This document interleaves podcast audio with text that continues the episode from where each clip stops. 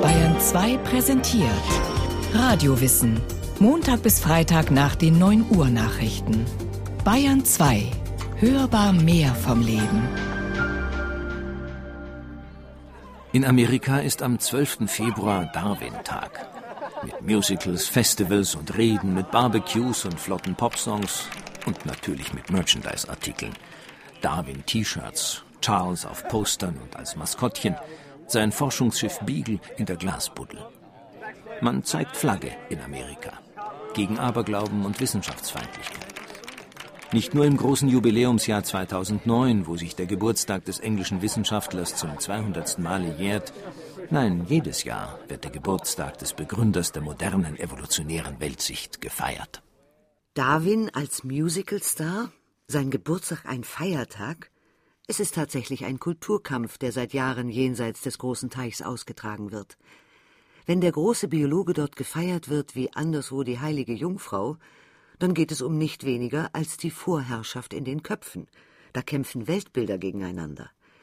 Auf der einen Seite die Darwinisten, welche die wissenschaftliche Abstammungslehre von Mutation und Selektion hochhalten, auf der anderen Seite tiefgläubige christliche Fundamentalisten, die anzweifeln, dass das komplexe Universum nur durch Zufall und Anpassung oder das Überleben des Stärksten entstanden sei und die These vom intelligenten Schöpfergott für genauso plausibel halten wie die Lehre von Charles Darwin. Der alte Kampf zwischen Glaube und Wissenschaft fällt in den USA, wo 90 Prozent an Gott glauben und nur ein Drittel die wissenschaftliche Evolution für das richtige Modell halten, auf fruchtbaren Boden. Deshalb feiern Adam und Eva Wiedergeburt, und zwar mit allerhöchstem weltlichen Segen, wie uns die Nachrichten wissen lassen. US-Präsident George W. Bush möchte, dass die Bibel wieder in den Biologieunterricht einzieht. In einem Interview mit Pressevertretern aus Texas forderte er, dass ein Konzept namens intelligentes Design neben Evolution im Biologieunterricht gelehrt wird. Intelligentes Design? Hinter diesem modernen Begriff verbirgt sich der alte Ansatz des Kreationismus in neuem Gewand. Statt von Gott zu sprechen, was im säkularisierten Amerika dem Buchstaben der Bildungsgesetze widerspricht, ist die Rede von einem intelligenten Designer. Kern der konservativen Reformation ist die Absicht, die offenbar gottlosen Evolutionstheoretiker mit den eigenen Waffen der Wissenschaft zu schlagen und Beweise dafür zu sammeln, dass Darwins Ansatz die Komplexität der Welt nicht ausreichend erklärt und man eben nicht ohne Schöpfer auskommen kann. Und schon lang nicht mehr nur jenseits des großen Teichs. Im April 2004 sollte die Evolutionstheorie aus den hessischen Lehrplänen der Gymnasien verbannt werden. Erst 30.000 Unterschriften von Wissenschaftlern bringen den Plan zu Fall. Gleiches passiert in Serbien kurze Zeit später. 2005 schlug der Wiener Kardinal Christoph Schönborn in die gleiche Kerbe, als er die Evolution zur reinen Glaubenssache degradierte. Im Oktober 2006 wird in einem Hearing im Brüsseler EU-Parlament der Darwinismus gar als Parawissenschaft für Ungläubige bezeichnet. Und der Disput zwischen Gott und Darwin wird auch hierzulande immer schärfer ausgetragen. 2007 verlangte die hessische Kulturministerin, die Schöpfungslehre im Biologieunterricht zu thematisieren. Daniel von Wachter, konservativ-christlicher Philosoph an der Münchner Universität, beschreibt den auch von ihm vertretenen religiös motivierten Ansatz ganz nüchtern. Die Intelligent Design Bewegung will das Universum und die Lebewesen daraufhin untersuchen, ob man an ihnen sehen kann, dass an ihnen etwas Geschaffenes ist, etwas, was von einem intelligenten Schöpfer hervorgebracht ist.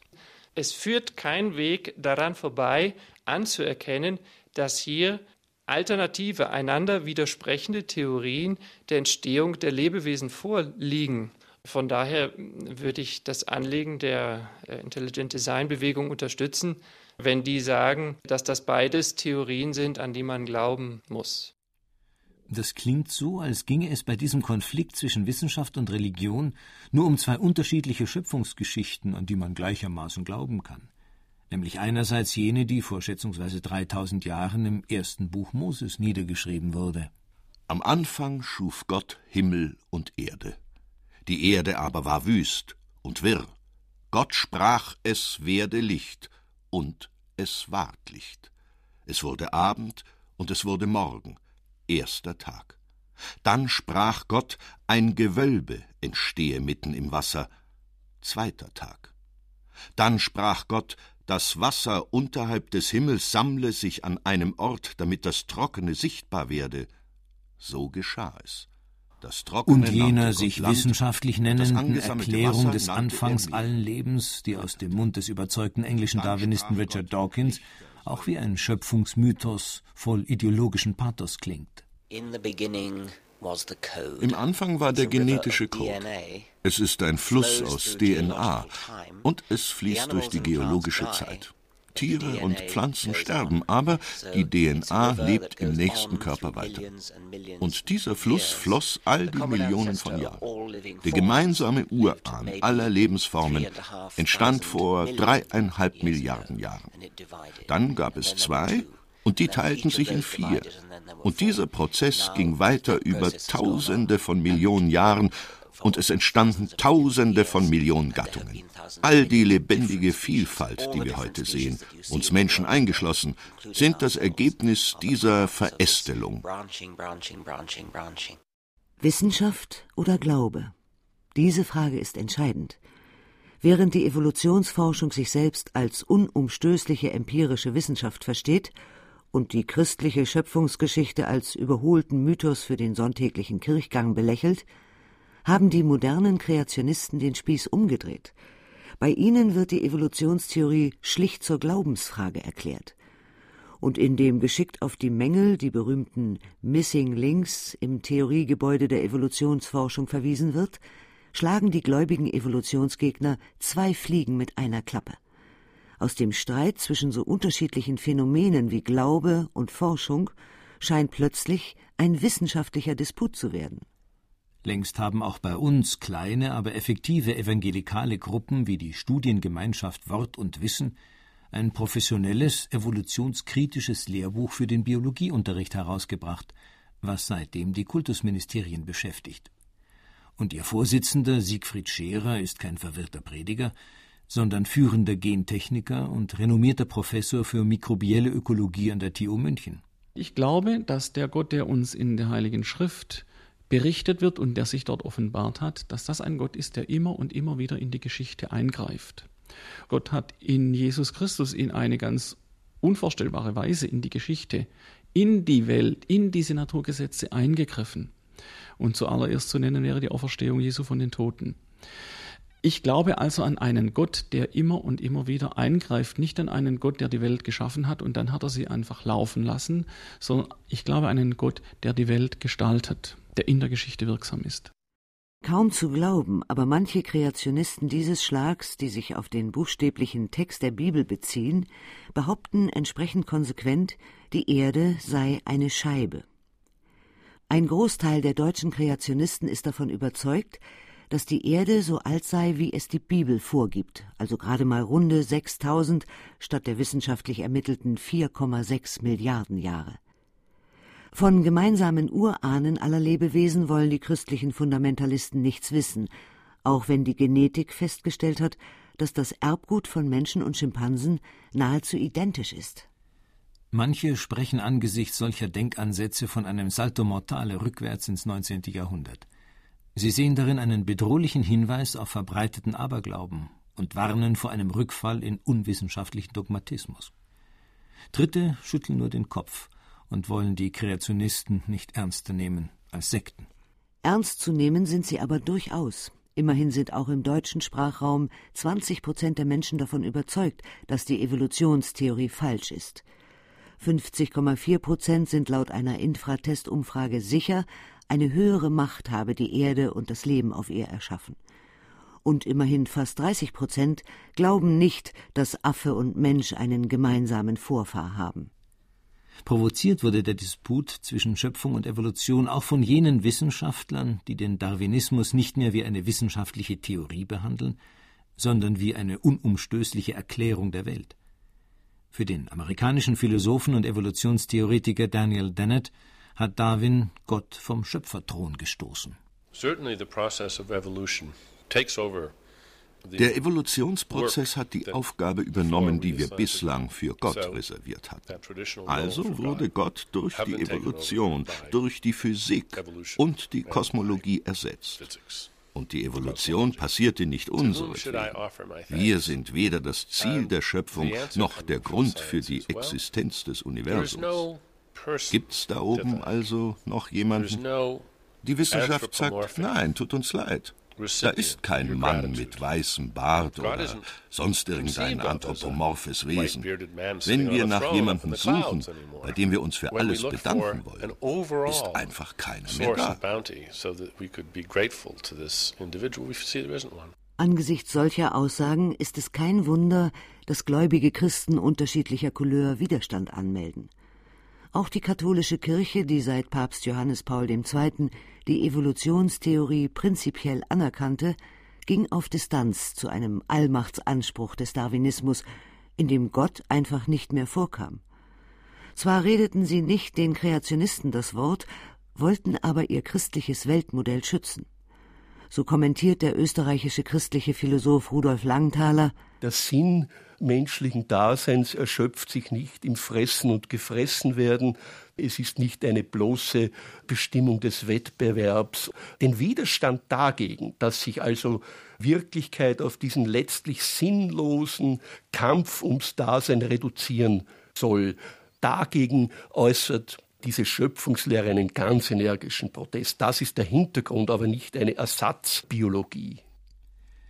Wissenschaft könne die Evolution nicht vollständig erklären, legte Papst Benedikt XVI. nach und betonte in einer Predigt während seines Deutschlandbesuchs, dass aus kirchlicher Sicht auch alle wissenschaftliche Vernunft Gott gegründet sei und ein darwinistischer Atheismus abgelehnt werden müsse.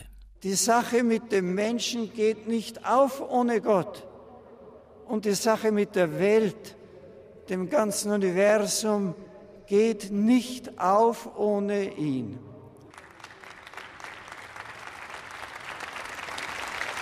Letztlich kommt es auf die Alternative hinaus. Was steht am Anfang? Die schöpferische Vernunft, der Schöpfergeist, der alles wirkt und sich entfalten lässt? Oder das Unvernünftige, das vernunftlos sonderbarerweise einen mathematisch geordneten Kosmos hervorbringt und auch den Menschen seine Vernunft. Aber die wäre dann nur ein Zufall der Evolution und im letzten doch auch etwas Unvernünftiges.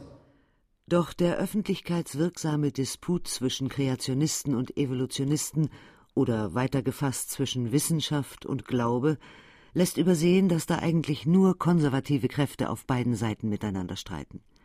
Fortschrittliche Kollegen in Theologie und Wissenschaft hingegen vertragen sich durchaus und schließen eine Synthese von Glaube und Wissen nicht notwendigerweise aus, sagt der Theologe und Biologe Gunther Altner.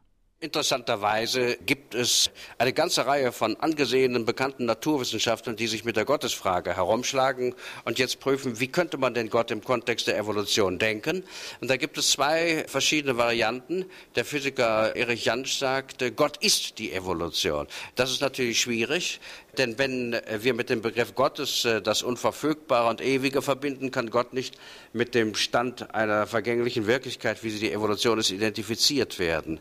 Der Mediziner Friedrich Kramer, der sagte, die äh, Evolution mit der Vielfalt ihrer Strukturen und der Offenheit ihrer Möglichkeiten ist gewissermaßen das Vehikel in dem äh, sich die Wirklichkeit Gottes Vielfalt erzeugend auswirkt. Und in diesem Zusammenhang kann man von der Wirklichkeit Gottes neu sprechen. Quantenphysiker wie der emeritierte Münchner Forscher Hans-Peter Dürr gehen noch einen Schritt weiter. Er unterscheidet am Fundament der sich fortsetzenden offenen Schöpfung nicht mehr zwischen Materie und Energie und sieht in dem Quantenfeld, aus dem Materie immer wieder neu entsteht, eine letztlich geistige Qualität. Diese Sicht impliziert, dass es gar keinen Widerspruch gibt zwischen Schöpfung und Evolution, Geist und Materie. Denn der Schöpfungsimpuls ist nicht einmalig und abgeschlossen, sagt Hans-Peter Dürr, sondern auch der Evolution unterworfen. Gott wird Es ist ein ewiges Werden und wir sind Teil dieses Werdens. Ich würde sagen, wir brauchen ein neues Gottesbild. Es hieß ja auch am Anfang, du sollst kein Bild von mir machen. Es liegt aber genau darin, die Sache, sich davon loszumachen, weil ich aufgefordert bin, auch an dieser Schöpfung mitzuwirken. Also gewissermaßen diesen Plan auch mit weiterzuzeichnen. Es ist nicht ein Gott, der dieses schafft und den Menschen auch. Alles, was da ist, hat die Eigenschaft, diesen Plan fortzuschreiben. Dahinter steht eine viel größere Vorstellung von Evolution als der letztlich kleinliche Streit zwischen Evolutionstheoretikern und Kreationisten widerspiegelt. Da wird der ganze endlose Prozess vom Urknall über Einzeller bis zu Personen wie Einstein und Mutter Teresa als eine ungebrochene Kette der materiellen und geistigen Evolution verstanden, sagt der amerikanische Kosmologe und Theologe Thomas Barry. It took 15 billion years to produce es hat 15 Milliarden Jahre gedauert, den Planeten zu erschaffen, Bewusstsein hervorzubringen, jedes einzelne Individuum zu schaffen. Also ist die Geschichte jedes Individuums deckungsgleich mit der Geschichte des Universums weil kein Individuum sich erklären lässt, ohne diese 15 Milliarden Jahre zu erklären. Es brauchte genau dieses gewaltige Universum und diese immense Zeit und all diese Transformationen, um den Menschen zu erschaffen. Und was sich über das Universum sagen lässt, lässt sich auch über das Göttliche sagen. Das Göttliche erschafft das Universum, und erschafft sich damit selbst. Das ist das Wunder der Schöpfung, ein Ausdruck des Göttlichen zu sein, das gleichzeitig aus sich selbst heraus handelt. In diesem fast visionären Bild einer kosmischen Entwicklung verliert auch das Darwinsche Modell der Evolution seine logische Kälte, sinnlose Zufälligkeit und atheistische Provokation, die so viele Gläubige zum Widerspruch herausgefordert hat. Vielmehr wird hier die Evolution selbst zu einem geistigen Prozess, sagt der ungarische Philosoph, Systemtheoretiker und Kosmologe Erwin Laszlo. Das Universum ist ein sich dauernd erneuerndes System, laut der neuesten Kosmologie. Und deshalb man kann sich das Universum als ein sich dauernd evolvierendes System betrachten. In den neuesten Vorstellungen ist die Idee, dass in diesem sich selbst schöpfenden Universum im Laufe der Zeit immer mehr Komplexität, immer höhere Manifestationen stattfinden, unter anderem Leben, Geist und vielleicht, wer weiß, noch eine Art Spiritualität, die Richtung Göttlichkeit geht. Was der weit vorausdenkende ungarische Wissenschaftler da ausspricht, dürfte einem klassischen darwinistischen Evolutionsforscher die Haare zu Berge stehen lassen. Denn dort wird nicht nur eine Kontinuität von materieller, biologischer und geistiger Evolution behauptet und darüber hinaus eine Zielgerechtetheit des Evolutionsprozesses vermutet, sondern zugleich auch ein ganz neues Gottesbild aufgestellt. Gott wäre dann nicht mehr der mythologische Übervater im Himmel, der wieder alle wissenschaftliche Rationalität und auf magische Art und Weise in das Leben auf der Erde eingreift, sondern das schöpferische Prinzip selbst, das sich in der Evolution verwirklicht, sagt der Theologe und Biologe Günther Altner. Das äh, würde unser Gottesbild verändern. Schöpfung ist nicht äh, Kontrolle und äh, Strukturierung durch den göttlich Handelnden, sondern Schöpfung ist dauerhafte Kreativität, sodass Gott gedacht werden kann als die Bedingung der Möglichkeit dieses immer wieder neuen, sich Öffnens und Aufbrechens des Lebensprozesses. Das ist ein ganz anderes Verständnis von Schöpfung, als wir es in dem klassischen Konzept des Gegenübers von Schöpfer und Schöpfung und Kontrolle der Schöpfung durch Gott bisher weiter transportieren transportiert haben. Ein solches Gottesbild, das nicht mehr außerhalb der Schöpfung angesiedelt wird, sondern in ihr, stellt eins der Grundüberzeugungen westlichen Denkens in Frage, den Dualismus mit seiner Trennung von Himmel und Erde, Mensch und Natur, Geist und Materie. Und es würde darüber hinaus auch dem Menschen eine ganz neue Stellung im Gesamtgefüge der kosmischen Evolution geben. Denn bislang gingen sowohl die Theologie als auch die Biologie fast selbstverständlich davon aus, dass die Schöpfung und damit auch die geistige Entwicklung abgeschlossen sei. Diese Ansicht wird von Philosophen, Psychologen und Bewusstseinsforschern in Ost wie West neuerdings radikal in Frage gestellt, sagt Williges Jäger, deutscher Benediktiner, Zen-Mönch und Mystiker. Ich bin fest überzeugt, dass unser Bewusstsein weiter evolviert. Wir wissen ja, dass wir aus einem archaischen Vorbewusstsein kommen und in ein magisches, in ein mythisches, ein mentales Bewusstsein hinein entwickelt haben. Und ich glaube an den Quantensprung in eine neue Bewusstseinsebene, die wir einfach die mystische nennen können oder transpersonale. Ich bin fest überzeugt, dass die Spezies Homo sapiens sich in eine neue Bewusstseinsebene hinein entwickeln wird. Ist der Streit zwischen gleichermaßen fundamentalistischen Kreationisten und Wissenschaftlern also nur Ausdruck eines überholten Welt- und Menschenbilds?